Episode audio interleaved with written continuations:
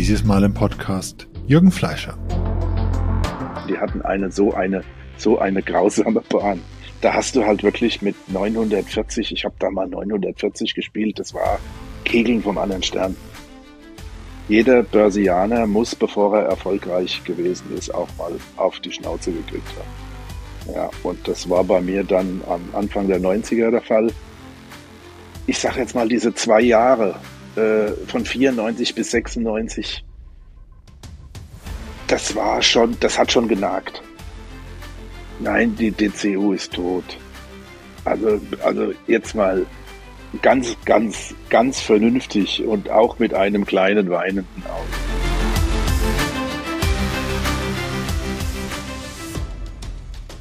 Er war Lehrer, er war an der Börse tätig, hat Versicherungen verkauft und jetzt ist er als Pächter in der Gastronomie tätig.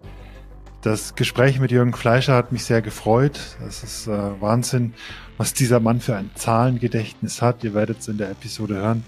Wir haben über viele Sachen gesprochen. Wir haben natürlich über seine sehr lange Kegelkarriere gesprochen, eng mit dem deutschen Kegelsport verbunden ist. Ähm, Niederlage und Sieg lagen bei ihm sehr nah beieinander.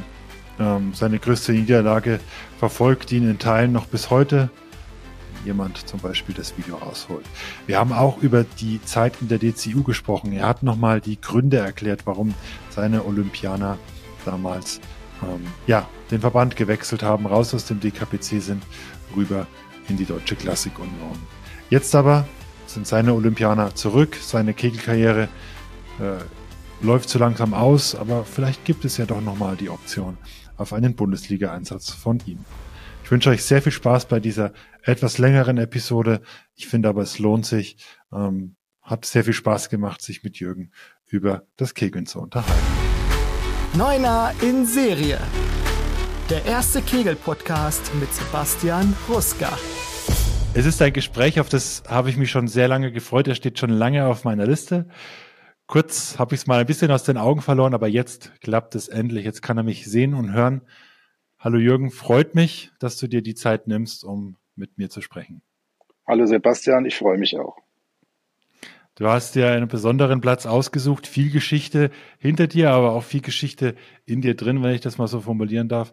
Du ähm, stehst wie kein zweiter für die letzten Jahrzehnte im Kegelsport. Ähm, du bist äh, ein, ein, ein, ja, eine Legende, wenn man das so nennen möchte. Ich weiß nicht, ob du diese Begriffe magst, aber ich glaube, das trifft's. Du bist ähm, immer noch mit dem Kegelsport verbunden. Ähm, wie geht's dir aktuell im Zusammenhang mit dem Kegeln?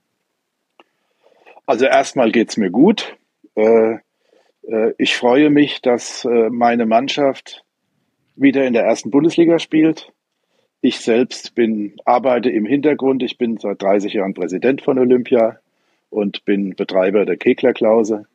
Und wir haben hier in letzter Zeit einiges auf die Beine gestellt, was wir ja mussten, weil wir aufgestiegen sind mit dem Umbau der Kegelbahn. Äh, das hat alles hervorragend geklappt. Da war der Club und der Verein waren voll dabei. Und jetzt haben wir wirklich den, uns den Traum, den Traum geschafft, innerhalb von zwei Jahren nach unserem Wechsel von der DCU wieder in die erste Bundesliga zu kommen. Und äh, da weht halt natürlich ein rauer Wind. Aber wir sind nicht überrascht, sondern äh, wir haben schon gewusst, was uns da erwartet. Du hast jetzt schon viele Punkte angesprochen, über die wir heute alles sprechen werden. Im Prinzip, ähm, dass es jetzt so ist, ähm, dass auch äh, ja äh, fast schon äh, Weltrekord gespielt wurde bei euch ähm, hängt mit zwei Faktoren zusammen. Also über die 758 von Bojan sprechen wir gleich noch, aber letzten Endes den Umbau der Bahnen, den Umbau deiner Bahnen. Du hast es gesagt, du bist Pächter der äh, Keglerklause und ähm, auch eure Rückkehr von der DCU in den DKPC. Also die zwei Themen werden wir besprechen, aber jetzt nochmal zu diesen 758, zu dieser Fabelzahl. Ähm, warst du vor Ort und hast es erlebt? Ich durfte es erleben. Das Einzige, was schade war, ist, dass es gegen meine Mannschaft gewesen ist. Aber wenn man, wenn der Gegner beim Heimspiel so viel spielt, dann ist es in der Regel die eigene Mannschaft, die darunter leiden muss. Er hat schwach angefangen mit 12 auf 66, hat sich dann mit 15 Wurf auf 90 äh, hochgeschraubt und hat äh, mit 19 Neuner im Räumen insgesamt 338 geräumt. Und äh, auf, den, auf der Bahn 1 und 2, die letzten 60 Wurf, äh, hat er 402 gespielt. Also da gab es keine schlechte Kugel. Er hat ein, einmal hat er ein Pärchen nicht getroffen. Ja, aber ansonsten hat er auch nicht viel Pärchen stehen, weil es waren meistens Achter oder Neunter. War schon, war schon äh, auch als Neutraler muss man schon absoluten Respekt zollen. Das war schon eine unglaubliche Leistung. Jetzt hast du in deiner Laufbahn mit Sicherheit sehr, sehr viel erlebt. Wie äh, schaust du dir sowas an? Also bist du da nervös oder ist es eher so, naja gut, ich gucke, ich meine, klar, du musstest währenddessen ein bisschen arbeiten, vermutlich, äh, als Pächter. Aber wie, geht, wie, wie, wie, wie geht's dir emotional, wenn du solche Riesenergebnisse, solche Spiele siehst? Also äh, emotional geht's mir vor Spielen von Olympia 1 nicht gut, generell. Aber das hängt jetzt nicht mit dem Gegner zusammen, sondern ich bin halt mit Leib und Seele Olympianer und bin wesentlich nervöser wie zu der Zeit, als ich selbst gekegelt habe. Also wo wir in, in Schwabsberg gespielt haben und ich musste dann zu unserer dritten Mannschaft fahren und musste da spielen.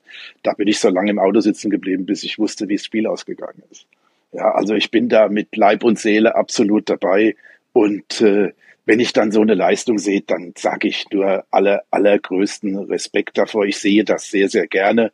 Wie gesagt, äh, äh ich hätte auch gerne die 716 vom Robert letzte Woche gesehen. Das hätte mir natürlich noch mehr Spaß gemacht. 716 in Bamberg beim Gastspiel der Olympianer dort. Ähm, ein Faktor nehme ich an, weil das ist naheliegend, sind eure Bahnen, die ihr umbauen musstet die jetzt äh, äh, schöne Plattenbahnen sind, die ähm, ja für den Aufstieg oder für die, die, die Spielerlaubnis in der Bundesliga Voraussetzung sind. Wie sind die Bahnen denn so? Äh, sie sind halt für uns derzeit keine Heimbahn. Das ist natürlich das Entscheidende. Wenn du als Aufsteiger äh, von der Bahn kommst, die, wo du in den letzten vier, fünf Jahren kein Heimspiel verloren hast, und dann komplett eine neue Bahn brauchst, dann ist das natürlich äh, nicht konstruktiv für die für den Aufsteiger, der sowieso genug Probleme hat, äh, die Klasse halten zu können. Äh, das geht den anderen zwei Bundesliga, die anderen zwei Aufsteiger natürlich ganz genauso. Und wir wussten natürlich auch, dass wir eine Bahn bauen. Äh, das ist die Platte von Estland, äh, die 2022 da verbaut wurde, die schnell ist und die gut ist und wo ein Kegel, guter Kegler einfach eine Riesenzahl spielen kann. Insofern ist uns der Heimvorteil komplett verloren gegangen. Nicht nur unsere erste, auch unsere zweite hat noch kein Heimspiel gewonnen in der Hessenliga. Wir gewinnen eher mal auswärts wie zu Hause. Aber wir denken ja nicht nur an eine Saison, sondern wir werden das hier auch lernen, ja, und werden auch dann die Bahnen irgendwann zu spielen wissen, ob es dann äh, in der zweiten Liga ist oder ob wir es schaffen, in der ersten Liga zu bleiben. Das werden wir sehen. Aber wie gesagt, das war ja nicht eine, keine Aktion für ein Jahr, sondern das ist ja nachhaltig, das ist ja längerfristig gedacht. Natürlich. Aber klar, so neue Bahnen und du sagst es, WM-Bahnen aus Estland haben schon irgendwie immer ihren Reiz. Was spielst du denn auf der Bahn? Also ich spiele ja nur noch ganz wenig. Also ich habe auch noch, ich habe noch kein 600er gespielt. Ich spiele so momentan, äh, ja, sagen wir so, so 570, 580. Ja, aber ich habe erst zwei Wettkämpfe gemacht hier überhaupt, weil ich äh, derzeit äh, so angespannt bin hier mit der, mit, der, mit der Gastronomie und mit dem Ganzen, dass ich äh, wenig Zeit oder gar keine Zeit zum Trainieren habe und äh, dann auch nicht zwingend äh, meinem Körper den Samstag antun muss, äh, und dann bis Dienstag Probleme habe. Also es macht mir, es hat, war, gab eine Phase, wo ich, wo ich wirklich drüber nachgedacht habe, ich will eigentlich nicht mehr kegeln. Aber momentan macht mir das ein bisschen Spaß und wenn ich jetzt, wenn ich jetzt halt sage, ich habe mir hier ein Ferrari hingestellt und gebe einen Führerschein ab, indem ich dann halt nicht mehr kegel, das ist natürlich auch nicht, nicht sinnvoll. Also äh, das deutsche, das deutsche Hähnchen kämpft bis zum Grill, wir arbeiten schon. Bis, bisschen will ich schon noch. hervorragende Formulierungen. Ähm, wenn wir jetzt in der Metapher bleiben mit dem Ferrari und dem Führerschein, ähm, sorgst du ein bisschen für den Sprit, äh, für das Öl, damit das Ganze auch läuft und funktioniert als Pächter. Wie kam es dazu, dass du jetzt nicht mehr vor dem Dresen kegelst, sondern eher hinter dem Dresen stehst und ausschenkst? Ja, das war eigentlich relativ einfach. Äh, äh vor fünf Jahren oder ich bin jetzt im sechsten Jahr, seit August hat das sechste Jahr angefangen, äh, hat die alte Pächterin gesagt, ich möchte meinen Vertrag nicht verlängern. Sie war auch in einem Alter um die 70 rum, hat gesagt, das schaffe ich nicht mehr. Ich möchte das nicht mehr. Ja, und da war keiner da. Und äh, äh, als, als äh, Leib und Seele Olympianer und Kegler kann man das natürlich nicht zulassen. Und da habe ich halt gesagt, ich hatte ja 30 Jahre lang eine Versicherungsagentur, die ich langsam am Abwickeln war, äh, weil ich auch da nicht mehr so viel gemacht habe. Ich hatte früher Mitarbeiter und habe Ausbildung gemacht und sowas. Und dann habe ich gedacht, komm, äh, bevor das niemand macht, machst es. Und ja, jetzt bin ich im sechsten Jahr und habe gerade letztes Jahr meinen Vertrag nochmal verlängert, weil äh, ich kann ja keine neue Bahn hier reinbauen lassen oder mit mitfinanzieren, äh, wenn ich noch zwei Jahre Vertrag habe. Das bringt uns ja nicht weiter. Das hilft ja nicht. Und so bin ich jetzt halt Gastronom geworden äh, mit allen Höhen und Tiefen. Hoffentlich mehr Höhen als Tiefen. Ja. Ähm, ich finde es interessant. Wir haben gerade vorher kurz gesprochen. Äh, ein, ein langjähriger Weggefährte und auch ein bisschen mehr als nur das. Christian Schwarz äh, ist ja auch oder die Gastronomen gegangen, betreibt ein Restaurant, ähm, auch mit zwei Kegelbahnen, die jetzt allerdings offenbar dicht gemacht hat. Ähm, aber ist schon irgendwie so kurios, auch diese Verbindung dann zu euch. Er kommt, er kommt öfters zu uns äh, hier und schaut den Spielen zu und dann äh, klagen wir uns gegenseitig unser Leid. Ja. viele das Stunden, viele Stunden Arbeit, äh, der Christian hat noch Schwierigkeiten dazu, Mitarbeiter zu finden und sowas. Äh, das ist halt etwas, wo ich halt hier sagen muss, das ist halt Merfelden bei mir. Ich bin halt hier von ganz, ganz, von, von ganz, ganz vielen Personen äh, umgeben, die mir auch helfen. Die auch, wenn, wenn ich heute sage, ich brauche mal drei Leute, die mir helfen, dann kommen fünf. Ja, und ich habe halt hier mit meinem Club und auch mit der Abteilung, auch mit den Mädels, da gibt's welche, die zwei oder drei, die bei mir arbeiten. Und äh, das passt einfach alles zusammen. Die nehmen mir schon viel ab, weil so, so, so, so ganz alleine ist es natürlich nicht möglich. Und wie gesagt, ich bin 65 Jahre alt. Und das Runtertragen von 20 Kisten den Keller ist auch kein Spaß mehr. Wer Christian unterstützen möchte, Christian Schwarz, äh, und das hört, kann das gerne tun. Ich glaube, äh, dafür können wir auch mal Werbung machen. Ähm, du hast es jetzt verschwiegen. Ähm, wir können es ja nachträglich rausschneiden, wenn du es nicht drin haben willst. Aber du bist tatsächlich Trauzeuge von ihm, ne? Also richtig, ihr habt jetzt nicht nur richtig. zusammen gekegelt, ja, sondern ja, ja. er hat ja, er hat ja äh, zwei, zweimal in Merfelden, viele Jahre in Merfelden gekegelt und wir sind schon wir sind jetzt nicht eng befreundet, aber wir mögen uns. Wir sehen, wir, wir freuen uns, wenn wir uns auf der Kegelbahn treffen. Und irgendwann ist er vielleicht auch mal Gast in diesem Podcast, wobei ich auch mal ein bisschen was an der weiblichen Front tun muss, aber das wird schon. Ähm, es sind gerade ein bisschen viel Männer bei mir im Podcast. Ja, okay. Aber ja, dann ähm, haben wir jetzt viel über das Jetzt und Heute gesprochen. Ähm, aber du kannst ja viel mehr, erzählen, viel mehr erzählen über die Vergangenheit. Und das ist das, das Spannende. Ähm, Bevor wir jetzt in deine Karriere reinstarten und die wichtigsten Punkte abklappern, ähm, machen auch wir eine Schnellfragerunde mit der Bitte um schnelle Antwort. Du kannst auch kurz überlegen, wenn es dir spontan nicht einfällt. Ähm, ich werde eventuell danach im Nachgang auf ein, zwei Punkte nochmal eingehen. Ähm, und wir beginnen auch recht einfach. Ähm, erst hinten raus wird es ein bisschen schwerer. Okay. Dein kompletter Name. Jürgen Fleischer. Hast du einen Spitznamen? War mal gut. Dein Geburtsdatum? 12. September 1958. Du kegelst seit? 1969. 1. September 1969 mein erster Pass. Deine offizielle Bestleistung gerne 200 und 120 Wurf. Boah, offiziell 1083 und 638. Eine Bahn, die du gar nicht magst. Boah, ich hab, mittlerweile kegel ich hier in unseren, in unseren Regionen und da gibt es viele alte Bahnen, die ich nicht mag. Eine Lieblingsbahn? Ja, mir fällt natürlich. Und deine größte Niederlage? 1994 bei der Kegelweltmeisterschaft als Schlussspieler der deutschen Nationalmannschaft in Ludwigshafen mit einem Sechsschüber zum Schluss die Weltmeisterschaft mit zwei Holz versaut. Ich bin vorbereitet. Darauf gehe ich jetzt nicht ein. Das werden wir später nochmal ausführlich besprechen. Da gibt es ja auch ein schönes YouTube-Video zu.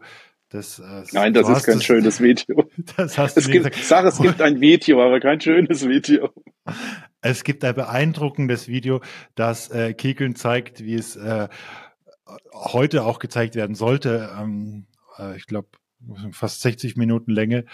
Ähm, und für dich vielleicht nicht schön, aber als Kegelfan, ich habe es, glaube ich, auch schon mehrmals muss, geguckt. Muss dir vorstellen, wenn ich wieder mal hier anfange, bei meiner Mannschaft ein bisschen in früher zu schwelgen, dann passiert es öfters, dass jemand an den Fernseher geht und legt und macht dann den Video von 1994 an.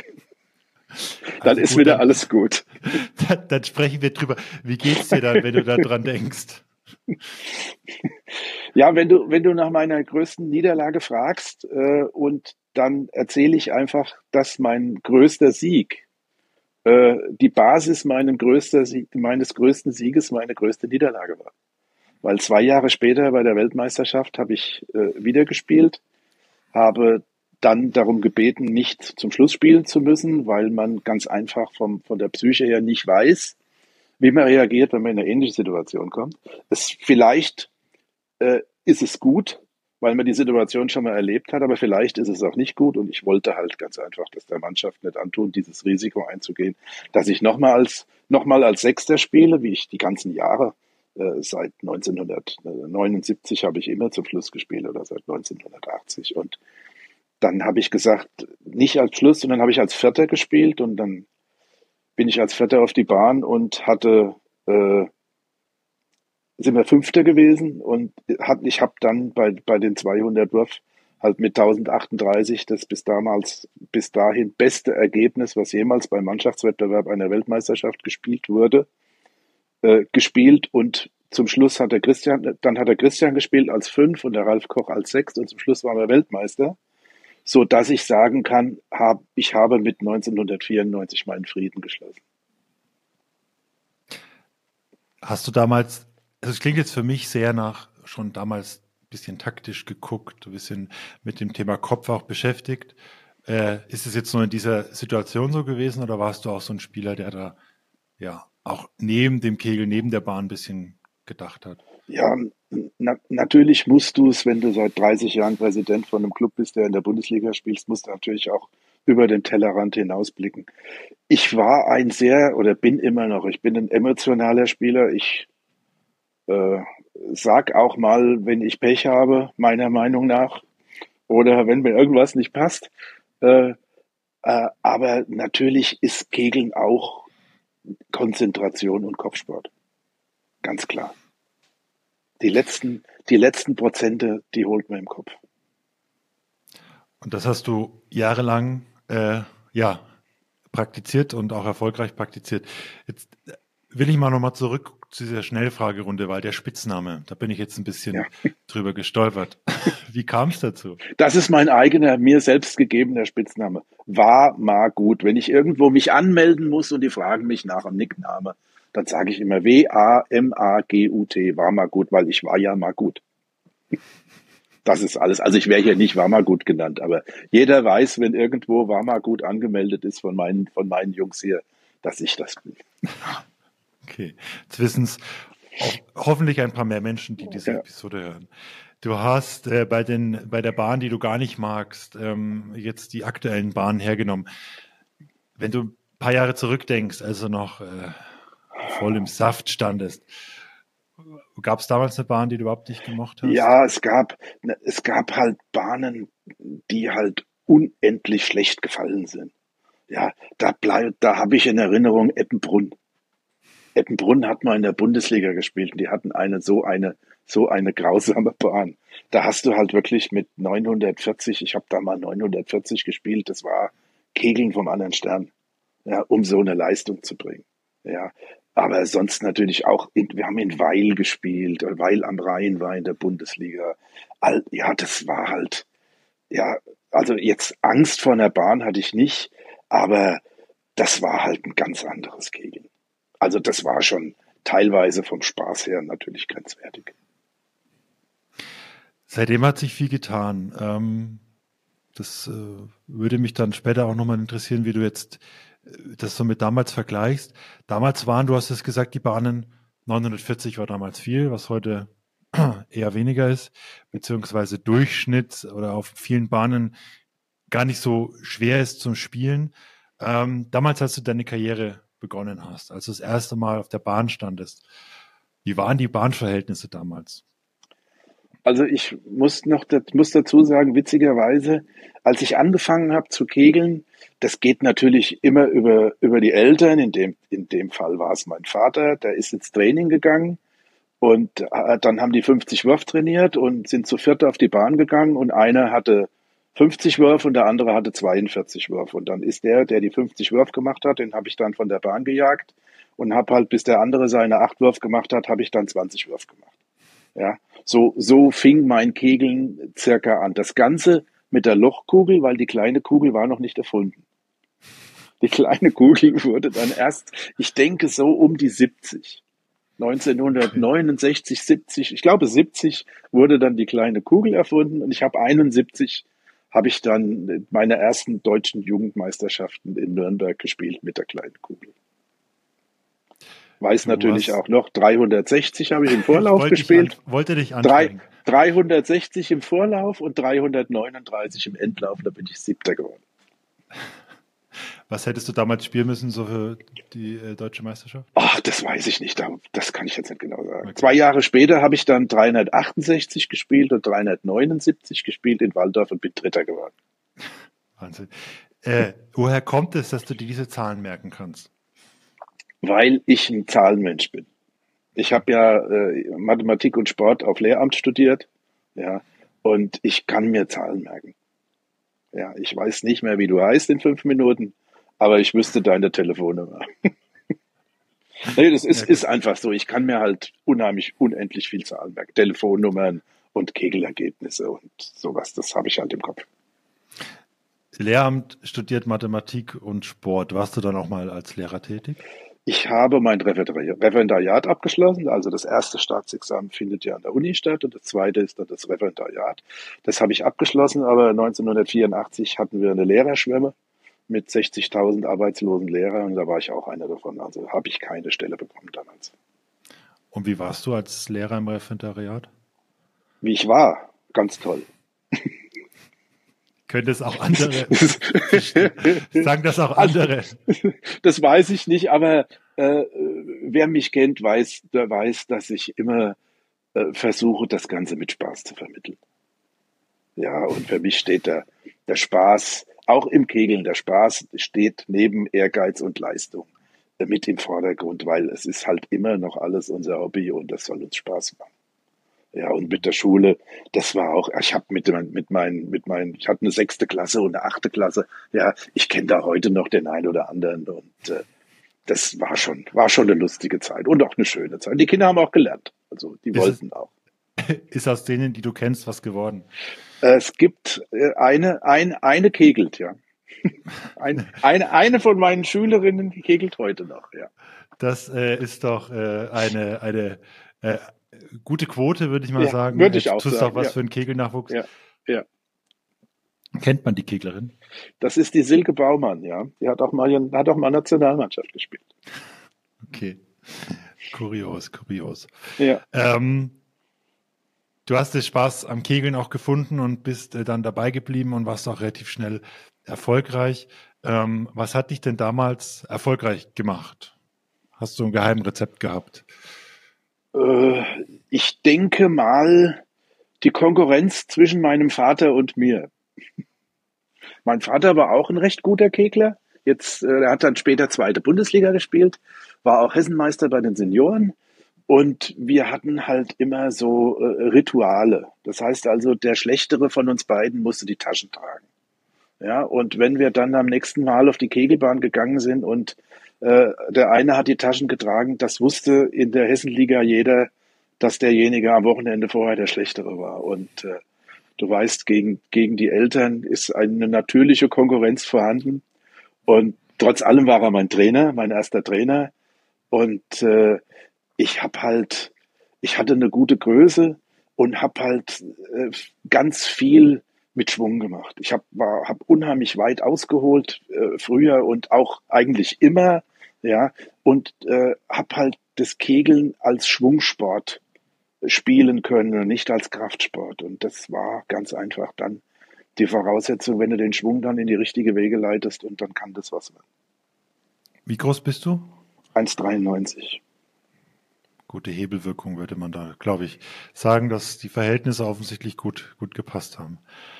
Hat dich dein Papa dann auch äh, zu deiner ersten WM nach Augsburg gebracht, ähm, dich da geformt oder gab es noch jemanden, der dich dabei unterstützt hat? Ah, ich bin dann später, ich bin ein, bis 72, 72 bin ich zum KV Frankfurt gegangen, weil die eine Jugendabteilung hatten, wo wir waren, die hatten, wo mein Papa gekegelt hat, die hatten keine Jugendabteilung. Da bin ich dann die Jugend mit durchlaufen. Da hat der Friedhelm Schwab hieß da mein Trainer. Der ist auch bei, bei, den, bei den ganz alten Keglern sicherlich ein Begriff. Und 74 bin ich dann wieder zurückgegangen und habe dann halt, wie gesagt, beim Club Wartburg, äh, äh, bei dem ich lang gekegelt habe, äh, gespielt und halt auch unter der Anleitung hauptsächlich von meinem Vater. Wir hatten noch einen Jugendtrainer, hatten wir auch noch, aber das war dann schon mehr, mehr der Papa, der sich um eins gekümmert hat. Die erste WM oder deine erste WM, äh, korrigiere mich gerne, wenn es äh, nicht, nicht stimmt, aber 74, äh, 79, 1979 in Augsburg am Eiskanal. E EM, damals noch EM, EM, genau, dem, EM, EM weil genau. das war Junioren-EM, ja. Genau. Ja. Äh, jeder kennt die Bahn, ähm, wurde mittlerweile. Willst du, willst du Ergebnisse wissen? die, die, die, die sagst du mir wahrscheinlich selber. Mich interessiert eher, wie die Bahn damals war. Ähm, Grausam. Welche, Grausam. Also Asphalt, äh, dünner Kegel. Nein, es ähm, war schon eine Kunststoff. Kunststoff war schon, Kunststoff. schon, aber natürlich dünner Kegel und äh, die Bahn war. Ich glaube, es ist ein 900er gefallen während dieser ganzen Junioren-WM. Und äh, nein, nein, nein, nein, nicht von mir. Das, ich weiß es nicht. Ich glaube, das war äh, der Ili Hosu aus Rumänien. Der ist auch damals, äh, glaube ich, der ist Zweiter geworden. Oder der Hans Böhrer. Der Hans Böhrer war ein Aschaffenburger mit dem bin ich Parkampf-Europameister geworden mit 877 und 865. Da habe ich zu Hause eine Urkunde, da steht drauf Europarekord der Junioren im Parkampf.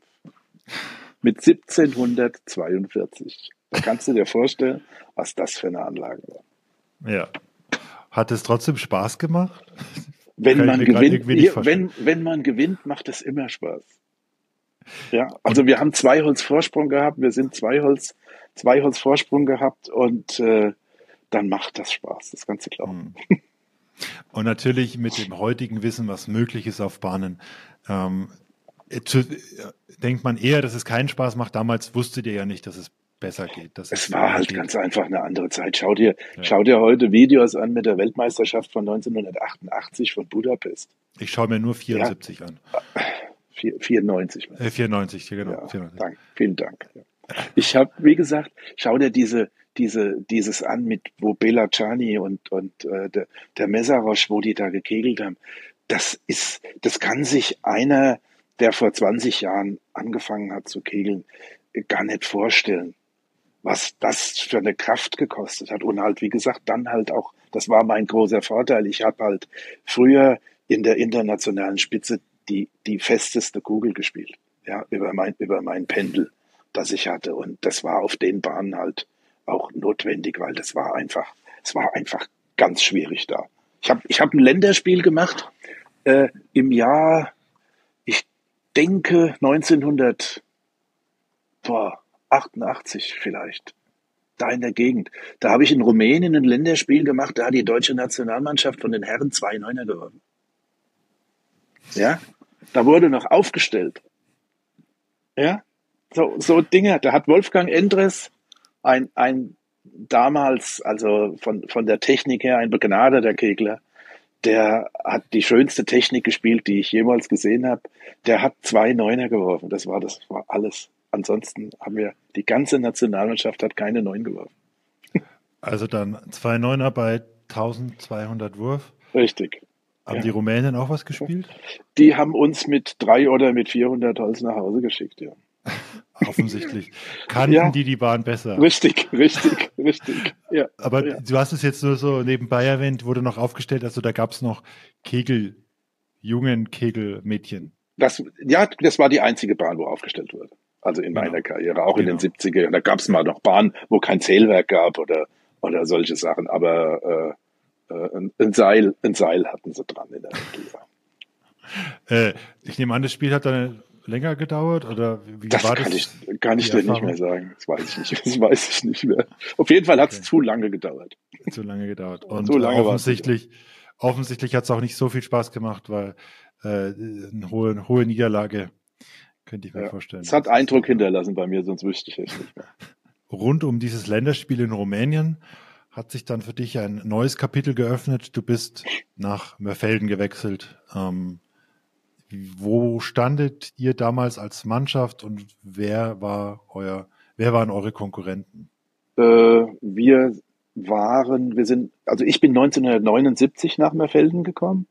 Äh, in meiner ersten Saison da haben wir gespielt. Wer war denn da? Also da waren Mannschaften dabei, die man heute nicht mehr kennt.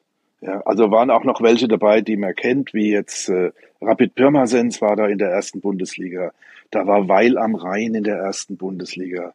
Äh, da waren wir, ich weiß jetzt nicht, ob wir gleich in Berlin waren, aber wir haben äh, äh, immer, wir haben komplett gegen den Abstieg gespielt. Also das war so, so eine, es war eine Zehnerliga, zwei Mannschaften sind abgestiegen und du hast halt irgendwie versucht, zwei Mannschaften hinter dir zu lassen. Es waren alles, ich war damals in Merfelden, da war das halt auch noch nicht so, wie es heute ist. Da waren, da haben alle im Ort gewohnt.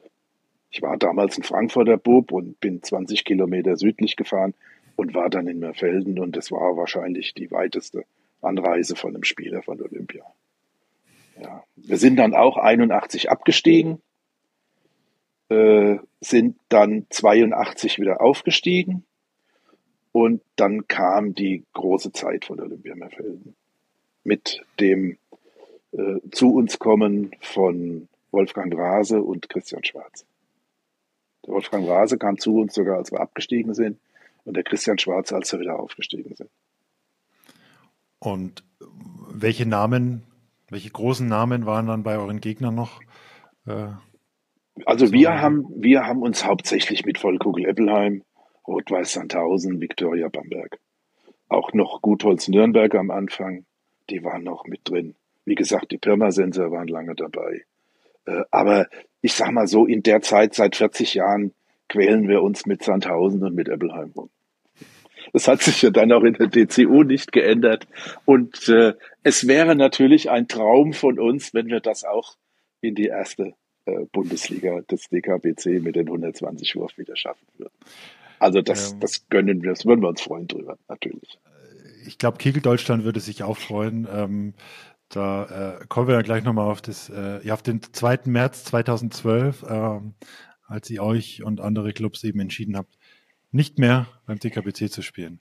Aber vorher ist bei dir noch einiges passiert ähm, und eine Sache, die mir ins Auge gefallen ist, weil es irgendwie nicht so ganz dazu passt, du bist und warst, das hast du in, im, im Gespräch und das merkt man ja auch, immer Vollblut-Olympianer gewesen, äh, irgendwie immer, äh, bist jetzt schon Pächter quasi, äh, aber du bist mal nach Eppelheim gegangen. Warum?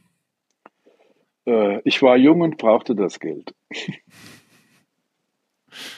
Äh, nein, war eine ganz, war eine ganz einfache Geschichte. Äh, ich hatte mich, nachdem ich ja keine Lehrerstelle gekriegt habe, habe ich vier Jahre als Angestellter an der Börse gearbeitet und habe mich dann selbstständig gemacht. Und jeder Börsianer muss, bevor er erfolgreich gewesen ist, auch mal auf die Schnauze gekriegt haben.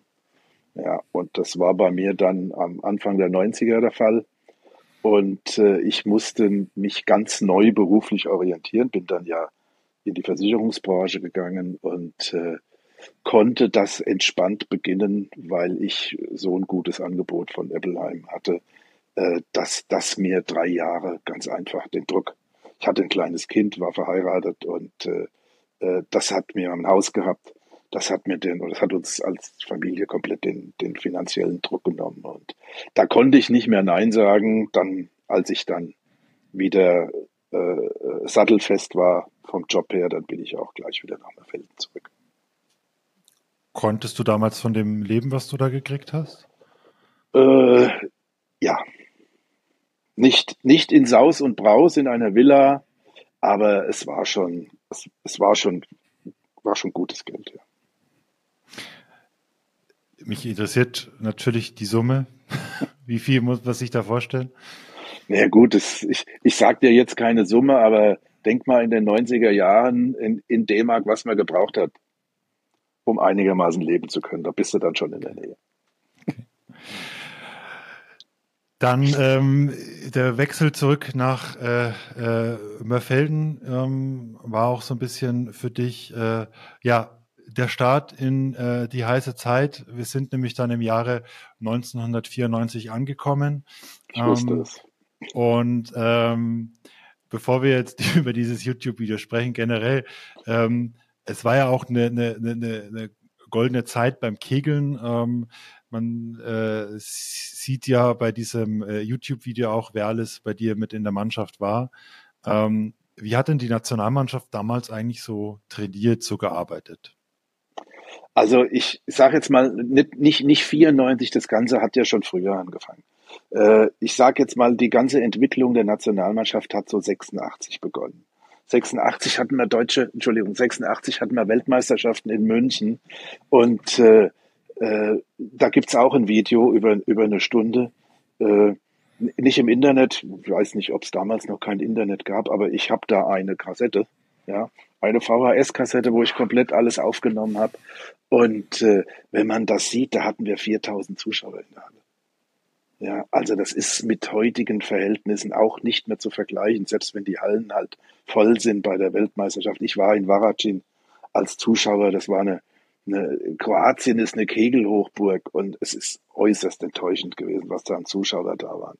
Und wie gesagt, 86 so, so 86 bis 2000, das war so die Hochzeit äh, des Kegelsports auch. Da sind Busse, Busse zu Weltmeisterschaften gefahren, ja, um dazu zu schauen. Und dann 88, 90 sind wir dann äh, zum ersten Mal mit einer Mannschaft Weltmeister geworden, mit der wir dann 96 auch Weltmeister geworden sind. Da war der, der, der Friedhelm Zenger, äh, der Ralf Koch, der Werner Stössel, äh, da war dabei 96 äh, der Andreas Kühn war noch dabei äh, und wer hat noch gespielt? Der Andreas, vorne hatte Freddy gespielt, dann der Andreas, dann der Werner, dann ich, dann der Christian und dann der Ralf Koch. Das waren die sechs. Ja. Und wie, wie, wie du in einem der letzten Podcasts ja schon äh, äh festgestellt hast, 1990 war unser Ersatzmann Timo Hoffmann. Sein, mit seinen ersten internationalen Sporen, die er sich da verdient hat. Und wir haben halt 96, wir hatten Kadertraining, äh, aber äh, Kegeln ist und bleibt dann Individualsport.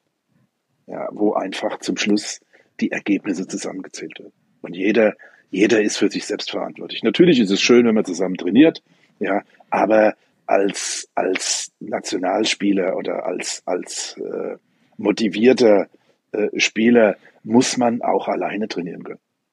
Ja, sonst, sonst stimmt, sonst reicht die Motivation nicht und dann wirst du nicht in so einen erlauchten Kreis wie der Nationalmannschaft reinkommen können. Was glaubst du, warum ist denn das so, dass es damals so viele Zuschauer gab? 4000, ich glaube, München selber in der Straße, wenn ich. Äh, äh nein, das war Rudi Sedelmeier Halle. Ach ja, Rudi Selmacher, genau. wo die heute Basketball spielen, glaube ich. Ja. ja. Ähm, ja. Warum waren es damals so viele und jetzt ist es irgendwie nicht mehr so? Also ich glaube, da geht es dem Kegeln wie ganz viele anderen Sportarten. Wir sind und bleiben eine Randsportart, was auch nicht schlimm ist. Es gibt genug Randsportarten. Ja. Und äh, äh, durch die Medien, durch halt äh, in Internet, Computerspiele, und so das Ganze äh, sind die Jungen einfach nicht mehr so daran interessiert, den Mannschaftssport äh, auszuüben. Das Kegeln, die Kegler kommen oder kamen in der Vergangenheit oft immer aus dem, aus dem persönlichen Umfeld eines anderen Keglers. Ja, äh, der Vater, Vater kegelt, was soll der Bub machen? Ja, der Bub geht dann mit, die, die Mutti sagt, Bub, geh mal mit auf die Kegelbahn. Ja, und dann kegelt er irgendwann auch. Bei den Mädels ganz, natürlich ganz genauso. Ja, und äh, das ist verloren gegangen, weil der Bub halt nicht mehr mit auf die Kegelbahn geht, sondern daddelt.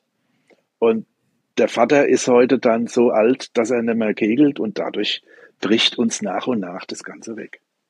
Ja, aber wie gesagt, nicht nur, nicht nur ein, ein, ein Kegelproblem, sondern ein allgemeines gesellschaftliches, nicht Problem, sondern eine allgemeine gesellschaftliche Veränderung, die halt ganz einfach stattgefunden hat. Hm. Kommen wir zu 1996, zu deiner äh, Sternstunde, so steht es auch, du bist ja äh, in die Hall of Fame äh, berufen worden im DKPC.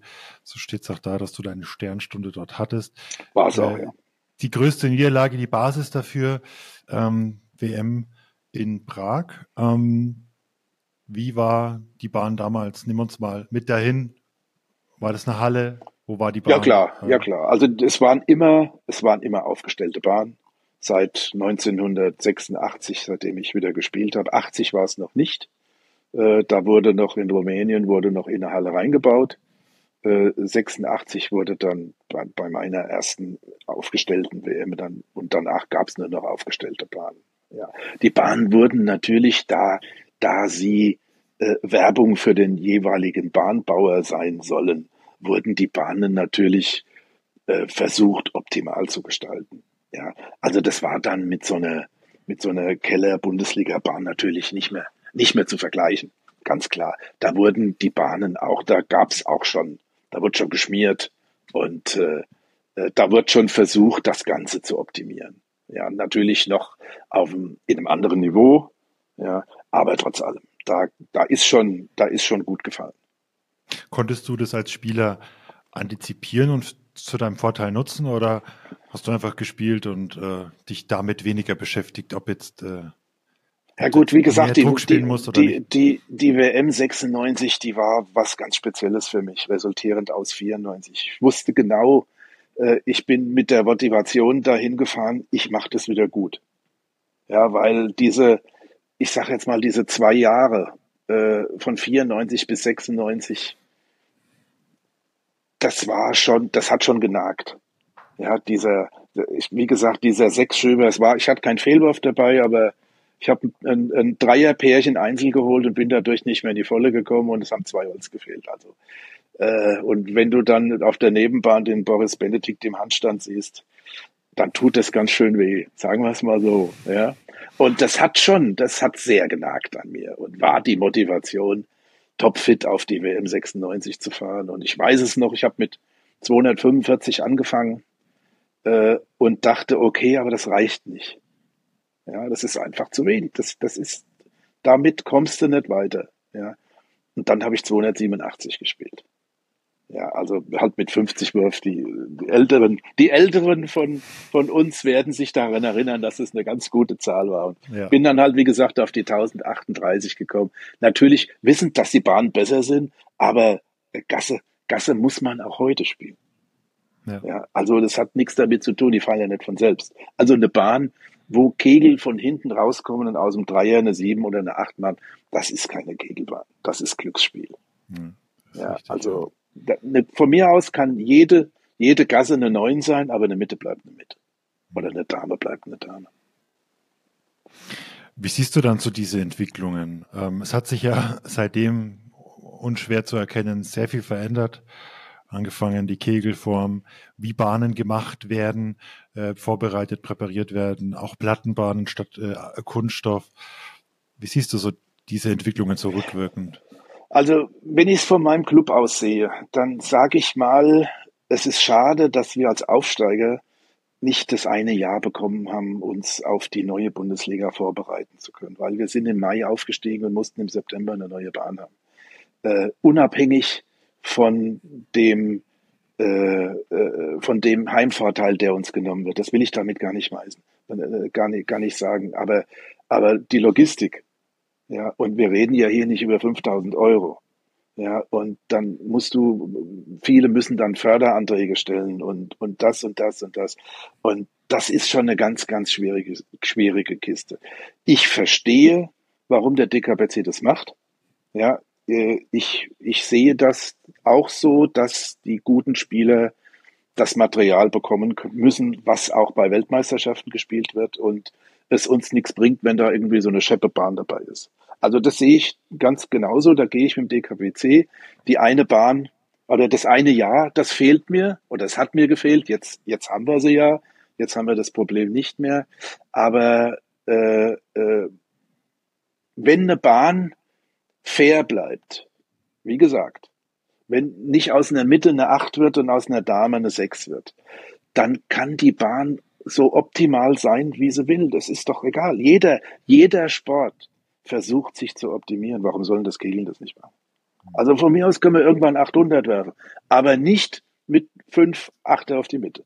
Wie gesagt, das ist nicht mein Verständnis vom Kegeln. Mhm. Wenn du jetzt diese Entwicklungen siehst, du dir auch ein Stück weit mitgemacht hast, Dicker Kegel, wart ihr auch, glaube ich, in Merfelden auch relativ schnell dabei, dass ihr ihn eingebaut habt. 2008, auch da, ich, ja. auch da gibt es ein YouTube-Video. da äh, wollten dann, glaube ich, danach viele bei euch auf der Bahn spielen, weil das sind auch viele Bilder gefallen, mhm. ähm, die, die entsprechend ja schön waren. Ähm, Hast du dir mit solchen Umstellungen, gerade so Kunststoff auf Platte, hast du dir da schwer getan? Jetzt nicht nur in Mörfelden, sondern auch schon vorher? Äh, ich hatte den Vorteil aufgrund meiner Dynamik, äh, dass es für mich nicht so ein großer Unterschied war. Ja, ah, die Platten am Anfang waren natürlich eine Katastrophe. Ja, aber auch äh, trotz allem für mich noch die geringere Katastrophe. Ja, weil ich immer relativ gerade gespielt habe und halt einen richtigen Armzug hatte. Aber jemand, der eine, der eine leichte Effet-Kugel gespielt hat, der ist halt sang- und klanglos untergegangen auf den früheren Platten. Heute ja. ist der Unterschied relativ gering und äh, natürlich ist eine Platte aufgrund vom Untergrund her immer noch stumpfer. Ja, äh, das heißt, der, die Kugel rollt langsamer wie auf so einem schnellen, ich habe auf so einem schnellen Kunststoff, ich habe am Wochenende auf einem schnellen Kunststoff gespielt ja, das war mal wieder eine Wohltat. Ja, da, die Kugel hat, äh, der hat, die ist da runtergeschossen. Das hat richtig Spaß gemacht. Ja, äh, aber äh, es geht auf beiden Bahnen mit. Und ein guter Kegler, ganz klar, wir reden ja von guten Keglern. Ein guter Kegler äh, passt sich innerhalb von kurzer Zeit an. Wobei er es ja nicht mehr muss, weil die erste Liga ja nur noch, nur noch über Platte gespielt wird. Ja, und im Pokal ähm, gibt es dann oft auch irgendwelche eine Plattenbahn oder Heimspiel. Ähm, also da ist die Wahrscheinlichkeit geringer, äh, auf Kunststoff spielen zu müssen. Wenn du jetzt nochmal so die Personen im Hintergrund anschaust, die Funktionäre, Trainer, wer hat dich denn da in den Jahren in der Sternstunde und auch davor geprägt? Welche Persönlichkeiten? International oder national? Gerne beides. Fangen wir mal mit ja, gut, an. Inter, international natürlich der Karl-Heinz Schmidt und der Werner Buchs. Äh, die 20 Jahre oder, oder, oder einen Großteil äh, der Zeit äh, äh, meine Ansprechpartner als, als Sportdirektor oder als, als Führer oder als Mannschafts- oder als Betreuer oder als Trainer waren. Natürlich, das waren die zwei, mit denen habe ich, hab ich ganz viele auch, auch Diskussionen gehabt. Und, aber wir haben uns immer gut verstanden und, und das waren die zwei, die, die für mich Ansprechpartner waren. National äh, hier in Merfelden natürlich der Karl Dammel, der äh, mich damals auch 79 nach Merfelden geholt hat, der auch hier die Kegelbahn gebaut hat und äh, äh der vor zweieinhalb Jahren, glaube ich, verstorben ist oder vor dreieinhalb Jahren, ich weiß jetzt nicht genau, der verstorben ist und seine, seine Frau noch hier oben lebt und auch noch die Besitzerin der ganzen Kegelanlage ist. Natürlich der Kall, der war hier in den 80er und 90er Jahren der Macher äh, und hat sich hier um alles gekümmert. Und äh, vielleicht jetzt nochmal um das auf heute. Und heute, heute ist es natürlich äh, vom, vom Sportlichen her ist es unsere Trainerin, die Eri, die sich um alles kümmert, die, die aus mir wieder einen guten Kegler gemacht hat, weil ich mal in der, in der, in der Zeit so 2008, 2010 rum hatte ich schon mal so eine Phase, wo ich gedacht habe, mache ich das noch weiter?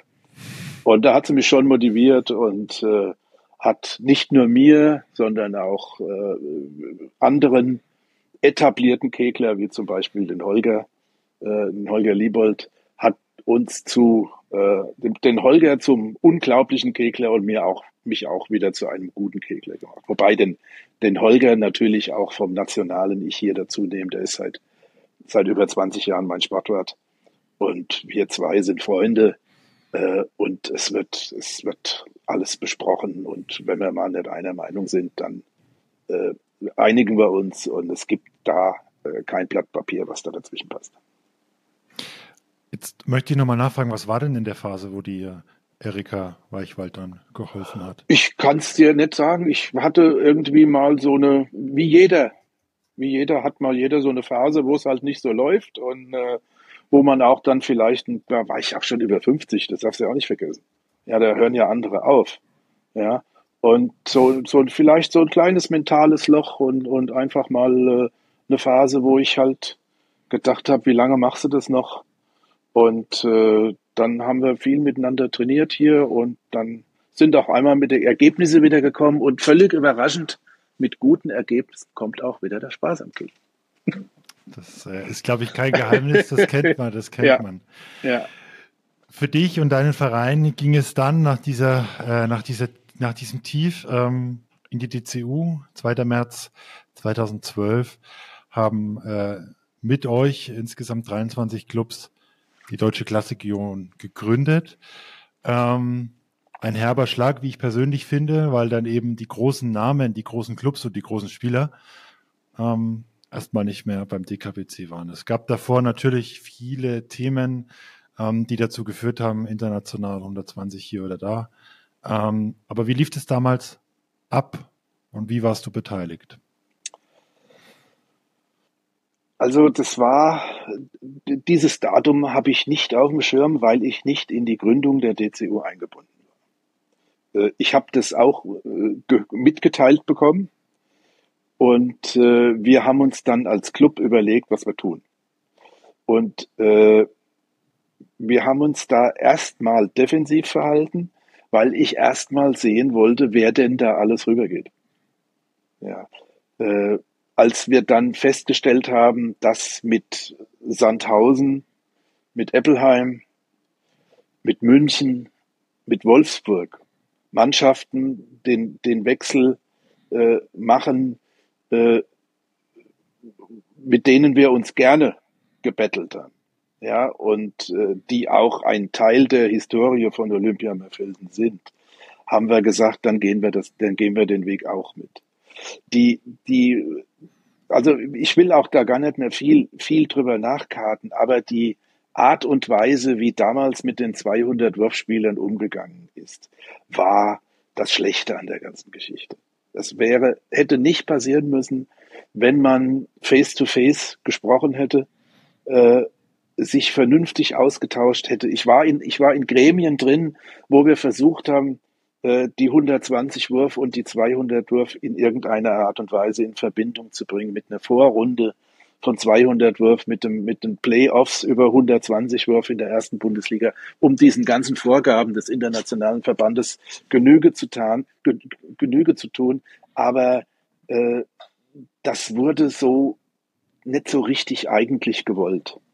Äh, und wie gesagt, ich habe da äh, viele Stunden verbracht, ja, mit dem Werner Kiesling, der, der, der äh, Timo Hoffmann war auch mit im Boot und wir haben uns wirklich versucht, wir haben da wirklich versucht, was zu konstruieren, aber äh, das wurde dann vorgestellt, wurde gesagt, nee, das machen wir nicht und fertig. Und äh, die Art von Behandlung hat halt vielen, vielen nicht gefallen und hat dann letztendlich dazu geführt, dass die DCU da gegründet wurde.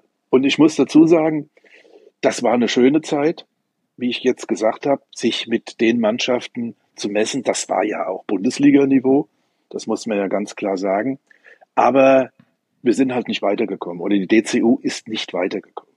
Ja, und das hat letztendlich dazu halt geführt, äh, dass wir uns dann äh, mit als erste Mannschaft äh, dazu entschieden haben, in der Corona-Zeit äh, zu sagen, das bringt uns nichts mehr. Wir haben unsere zweite Mannschaft schon sehr früh in den 120 Wurfstrang in Hessen geschickt, waren da in der Hessenliga und hatten halt dann die Möglichkeit, über zwei optimale Jahre, die uns dann auch gelungen sind, sofort wieder äh, in dem DKBC Bundesliga Fuß zu fassen. Wie hätte sich die DCU denn weiterentwickeln können? Ein, ja gut, es, es, wurde, es wurde auch von Internationalität gesprochen. Ja, äh, es, damals war das noch nicht so gefestigt, die 120 Wurf, dass man nicht vielleicht es hingekriegt hätte, einfach, äh, weißt du, es gibt im Schwimmen 25 Disziplinen. Ja, Graul, Schwimmel, äh, Lagen, Rücken, äh, Delfin. Warum soll es denn nicht 120 und 200 Wurf geben? Es gibt im Boxen drei Boxverbände. Ja, äh, die Leute laufen 100 Meter, 200 Meter, 4, 800, 1500, Warum soll es denn nicht möglich sein, für diejenigen, die Lust haben, 200 Wurf zu spielen, dieses so zu betreiben und die anderen, die 120 Wurf spielen wollen mit dem Wertungssystem, spielen das. Also äh, fehlt mir fehlt mir der Grund dafür, warum das nicht hätte gehen können. Ja. Du warst in der DCU auch als Vizepräsident dann äh, tätig, hast dich dort entsprechend eingebracht. Hast aber dann, du hast es gerade schon angedeutet und wir kennen das Ergebnis jetzt ähm, auch und so äh, steht es in einem Text beim Freitagsanzeiger gesagt, dass der DKPC besser ins Konzept eures Clubs passt. Was hast du damit gemeint? Äh, ich meine damit ganz klar, dass wir eine Mannschaft sind, die äh, junge Leute anwerben will, die junge Leute in der Mannschaft haben will, und natürlich auch hat. Ich zähle einen 30-jährigen Kegler noch als einen jungen, jungen Kegler, äh, aber die hast du halt nicht mehr gekriegt. Ja, also ich bin seit 30 Jahren dafür verantwortlich, äh, wer in Merfelden kegelt und wer nicht. Und es war nicht mehr möglich. Die Leute haben gesagt, nee, schön und gut, aber nee. Nee, weil sie einfach, weil die, die jungen Leute diese 200 Wurf ja gar nicht mehr kannten. Das ist jetzt, meine ich jetzt nicht böse, sondern einfach nur so, wie es war.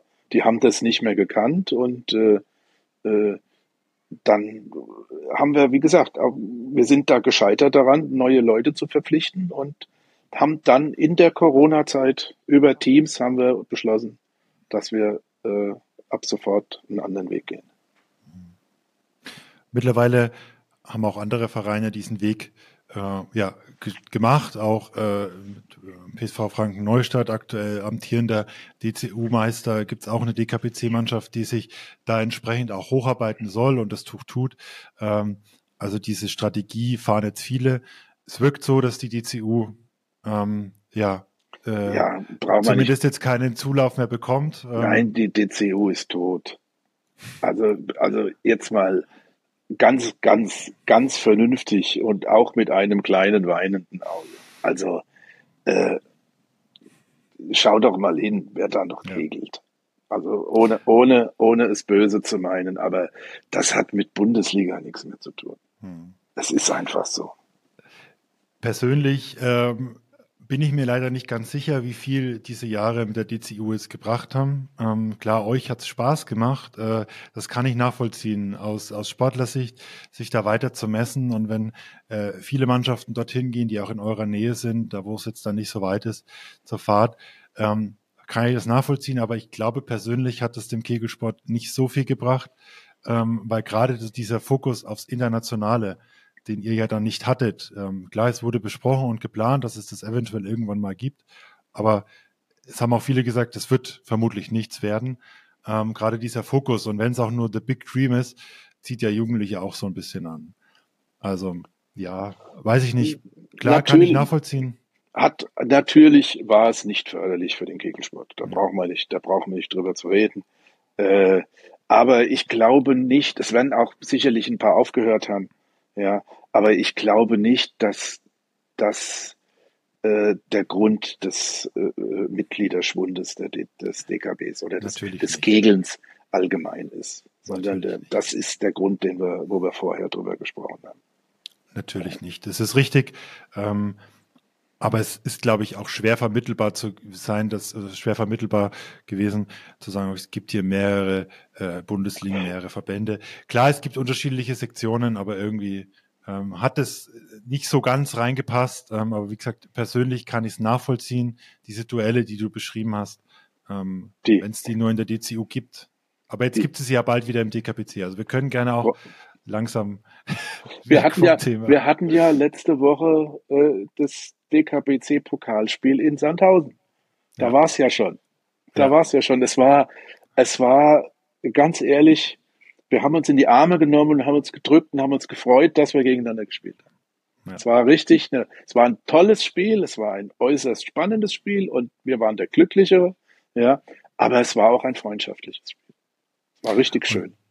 Das macht es ja auch aus und wer weiß, ähm, ob es so herzlich ausgefallen wäre, wenn ähm, jetzt so ein paar Jahre oder ein paar Spiele ohne Duelle da dabei gewesen wären. Jetzt seid ihr zurück in der Bundesliga, zurück im DKPC. Ähm, die ideale Reise von äh, der Hessenliga in die Bundesliga habt ihr hinter euch. Ähm, Ziel ganz klar Klassenerhalt, du hast es schon angedeutet.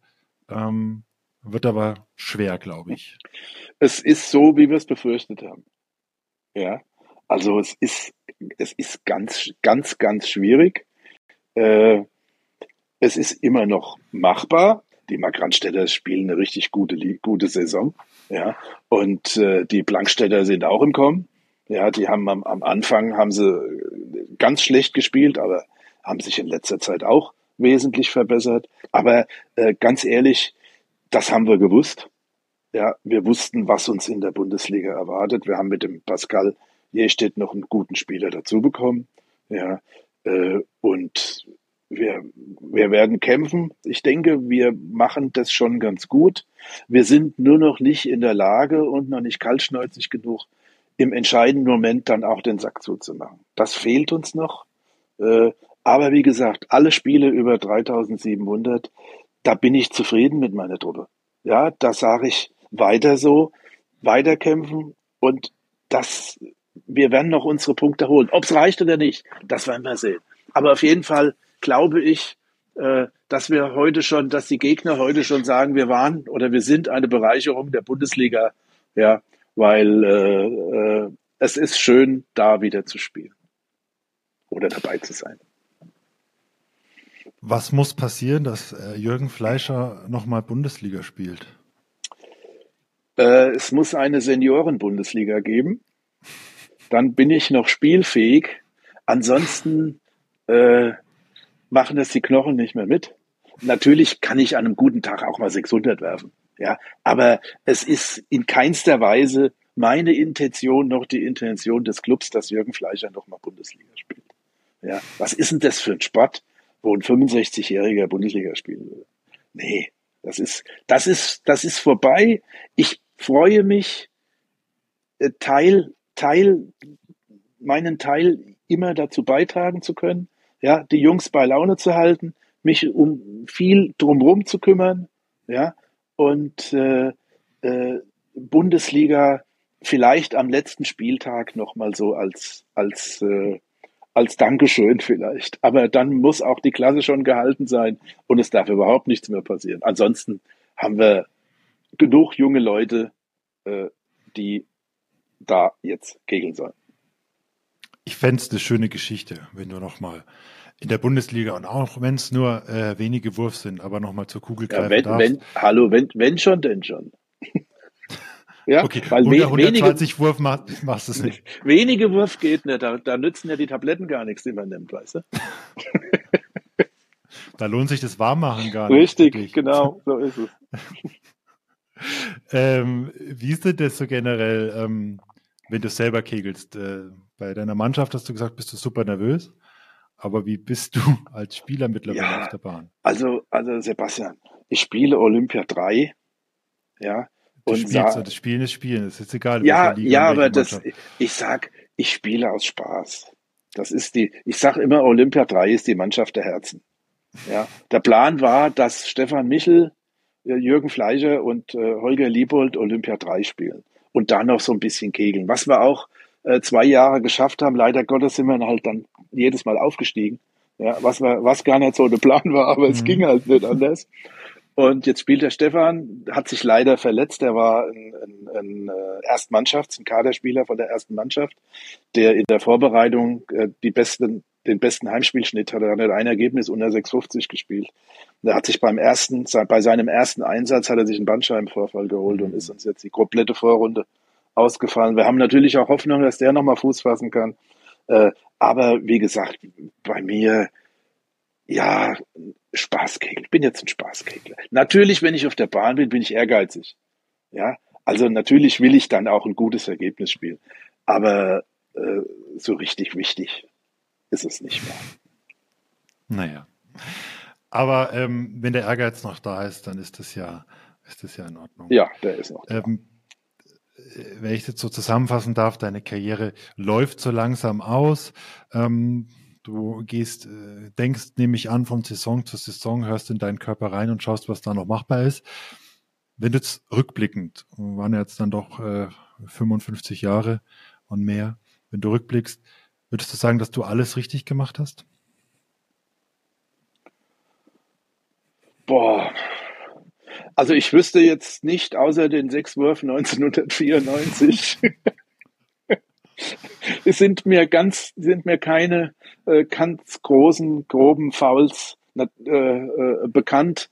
Äh, natürlich äh, war man in der Jugend oder in der Juniorenzeit auch noch ein bisschen äh, heiß, heißköpfiger wie, oder wie man sagt, ich bin ja auch mal zwei WMs war ich ja auch mal gesperrt äh, wo ich nicht spielen durfte. Äh, Warum? Aber ja, das ist ein anderes Thema. Wie gesagt, ich habe ja gesagt, man war etwas heiß, heißspörniger auch früher. Wer hatte, und, dann, wer hatte dich denn gesperrt? Also der Erwin Siebert. Der Erwin Ach so, Siebert. Also, wurdest einfach in, nicht berücksichtigt? Nein, ich war gesperrt.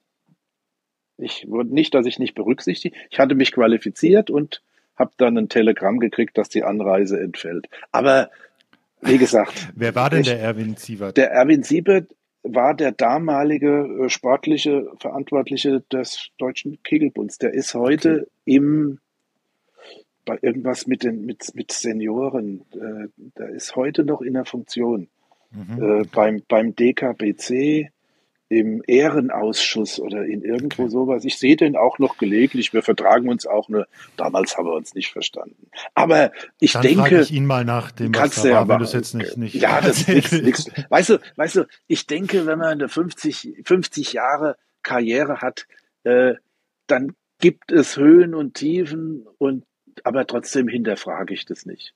Ich bin froh, äh, den Schritt nach Merfelden begangen zu haben. Ja, das war mit Sicherheit sehr gut für mich und ich denke auch ganz gut für Merfelden. Ja, und äh, jetzt ich habe ich hab über ich habe 700 Bundesligaspiele in der ersten Liga gemacht. Ja, und ja, ich bin mit mir im Reinen. Ja. Wer war für dich der oder ist der größte Kegler aller Zeiten? Ja gut, äh, der, vom Erfolg vom Erfolg her äh, der Zavago natürlich, Wilmos Zavago. Wobei man bei dem auch merkt, die, die anderen kommen näher. Er ist, er hat ja. nicht mehr das Alleinstellungs, Alleinstellungsmerkmal, äh, wie er noch vor drei, vier Jahren hat. Wenn ich ein, also ich, ich liebe dem, dem, dem Matthias Zatschkowitsch zuzuschauen. Ja, das ist so ein, ein, eine kalte Schnauze, das macht mir einfach Spaß. Ich habe ihn ja auch bei der Weltmeisterschaft gesehen. Äh, der ist, da auch nicht mehr weit weg davon, so wie viele anderen auch noch. Mhm. Ja. Äh, natürlich zu meiner Zeit der Christian. Ja. Und von der Christian Technik Schwarz. her, Christian Schwarz und von der von der Technik her und von auch von, von, von vom Mensch her äh, Wolfgang Hendres. Mhm. Der halt, ich glaube, das ist der Einzige, der ist fünf oder sechs Mal hintereinander deutscher Meister geworden im Einzel. Mhm. Der ist ein bisschen, der ist ein bisschen unterm Radar, weil er damals keine Mannschaft hatte, mit der er hätte Weltmeister werden können. Und das Kriterium äh, für die Hall of Fame zum Beispiel ist ja, dass der Weltmeister sein muss. Er hätte es von, von, von seiner Aura und von seinem Auftreten, er hat dann später in Bamberg gespielt, äh, vorher in Nürnberg, der hätte es sicherlich auch verdient gehabt, in diese Hall of Fame zu gehen. Weil du es angesprochen hast, Wilmos Zawako, ich, mein Eindruck ist so ein bisschen, dass die anderen aufholen können, weil die Bahnverhältnisse jetzt das auch hergeben. Er hatte damals ähm, auch äh, 2009 in Dettenheim natürlich mit seinem Anlauf hat er neue Maßstäbe gesetzt, wie weit er die Kugel vorne aufsetzt und diese Konstanz. Ähm, wir haben darüber gesprochen, natürlich die, die hohen Ergebnisse werden mit vielen Neuner, mit vielen Gassen gespielt. Aber er hatte halt damals zu dem Zeitpunkt, glaube ich, als er äh, groß war, auch dieses Alleinstellungsmerkmal, dass er eben eine, eine Kugel, einen Anlauf hatte, ein Spiel, das auf viele Bahnen einfach hervorragend gepasst hat. Und jetzt, die Bahnen werden besser. Ähm, das merkt man in Deutschland auch, wie viele 700er da jetzt fallen. Ähm, es ist nicht mehr so, die Bahnen geben einfach mehr her.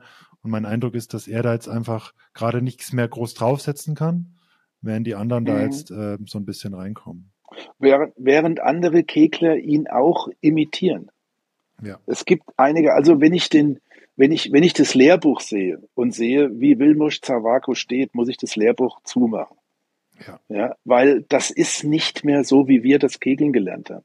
Und wenn ich heute äh, ein Brachtel sehe, ja, der denselben Stand hat, der auch ja. von rechts, ja, mit einer Dynamik diese Kugel in die Gasse donnert, ja, dann sehe ich das, dass mehrere Leute sich die Technik von dem Zawako angeschaut haben und gesehen haben, das ist für den Kegelschlag optimal, weil die neuen, das, wir haben ja, wir haben ja Kegel, die ein bisschen der Bowlingbahn, der Bowling, des, des Pins ähneln. Und warum wird beim Bowling so geleiert? Ja, damit die Kugel hinten arbeitet. Ja. Das heißt, diese Kegel vertragen das Spielen von außen. Ja, und deswegen haben wir viele Kegler heute, die auch ein bisschen von außen an das Bild gehen. Auch der Fabian Zimmermann aus, aus, äh, na, oder, aus Hammersbach. oder Hammersbach, der spielt auch so eine Kugel. Ja, mhm. das siehst du ganz klar. Die, die, die haben sich da Gedanken drüber gemacht und haben sich das angeschaut, wie das gemacht ist. Und es ist halt auch tatsächlich so. Weil mit dieser Kugel bist du erfolgreicher, wie wenn du gerade spielst. Ja. Ich würde auch sagen, dass sich viele Trainer Gedanken gemacht haben. Sicherlich. Ähm, viele, viele ehemalige Spieler gehen ja auch diesen Weg. Ist das mal für dich eine Option? Trainer? Ich, oder ich, war das eine Option? Ich habe einen Übungsleiter oder einen C-Trainer habe ich, äh, aber äh, solange ich erstens habe ich eine gute Trainerin und zweitens äh, kegel ich ja noch selbst und äh, das passt halt nicht zusammen. Außerdem ganz ehrlich, ich habe auch hier keine Zeit. Ich stehe hier genau. hin am Dresen äh, da reicht mir die Zeit nicht dazu. Ja. Zum Schluss würde mich noch dein Wunsch persönlich oder fürs Kegeln, das kannst du dich, kannst du dir gerne überlegen, dich entscheiden, dein Wunsch für die Zukunft interessieren. Also für die nahe Zukunft wünsche ich mir erstmal, dass Olympia Merfelden in der ersten Liga bleibt. Ja, das ist mein, äh, mein aller, aller, aller Hauptwunsch. Und äh, ich möchte gerne also ich meine, es ist natürlich bezogen auf mein, auf mein Team. Ich möchte gerne mit meinem Team nochmal so einen internationalen Ausflug machen, wie in die, wie nicht Ausflug, so eine internationale Meisterschaft spielen, wie es Appleheim geschafft hat. Mhm. Weil das ist, da, ich habe jetzt wieder Leute dabei, die das noch nicht erlebt haben. Ja, und die, so eine Woche, so eine Woche zusammen zu sein und äh, über nichts anderes nachzudenken, äh, äh wie über das Kegeln, wie man spielt und wie man sich benimmt und dass man, wie, ja, also das ist, das ist eine Sache, äh, das würde ich meiner Mannschaft von Herzen nochmal gönnen. Dann möchte ich gerne, dass wieder mehr Leute in die Halle kommen, auch zum Zuschauen, ja, und dass wir mal wieder eine Weltmeisterschaft hinkriegen, wo es mal kracht. Wir brauchen mal wieder ein Jugendlager beim DKPC, ja, wo Jugendliche hinkommen. Wir müssen die wenigen Jugendlichen, die den Weg auf die Kegelbahn finden, die müssen wir bei uns behalten und die müssen wir fördern und denen müssen wir was bieten. Und ich habe zweimal Jugendlager mitgemacht, 76 und 78. Und äh, das war sensationell. Mhm. Ja, dann auf so eine Weltmeisterschaft zu fahren. Ist natürlich alles logistisch ja, äh, eine Herausforderung, aber ist möglich. Ich habe den Eindruck, dass da im DKPC ein bisschen was passiert mit Michael Parzefall. Ist jemand, den ich persönlich auch kenne. Ich äh, habe äh, eine deutsche Meisterschaft mit ihm, äh, als ich in Bamberg gespielt habe, hinter, hinter mir. Also er ist, finde ich, sehr passend für den Job. Ähm, wir sprechen auch demnächst. Ähm, also ich habe schon den Eindruck, dass sich da zumindest im Jugendbereich wieder ein bisschen was tut mit Manuel Weiß, der ja auch immer ein offenes Ohr für die Jugend hat. Sollte das klappen. Ich hoffe, weil da waren sehr viel gute und sehr viel wichtige Punkte dabei, ähm, dass das eintritt, was du gesagt hast. Wünsche euch äh, viel Erfolg bei Klassenerhalt und vor allem bei einem äh, internationalen Ausflug. Ähm, NBC-Pokal als Pokalsieger ist ja dieses Jahr auch noch, noch machbar. Ähm, Wir müssen ja nicht Erster werden. möchte, äh, könnte ja, könnte ja. er probieren. Ähm, die Konstellation, wenn sie günstig steht, könnte das ja durchaus äh, funktionieren. Möchte mich bei dir bedanken für das Gespräch. Es ist jetzt doch ein bisschen länger geworden, aber ich glaube und ähm, das äh, freut mich auch sehr, dass du so viel erzählt hast. Ähm, das, äh, warum du zwei Jahre gesperrt wurdest, finde ich auch noch raus. Und ähm, bedanke mich recht herzlich bei dir. Am Wochenende viel Erfolg auf der Kegelbahn. Vielen Dank, Sebastian, und allzeit gut Holz. Neuner in Serie. Der erste Kegel-Podcast mit Sebastian Ruska.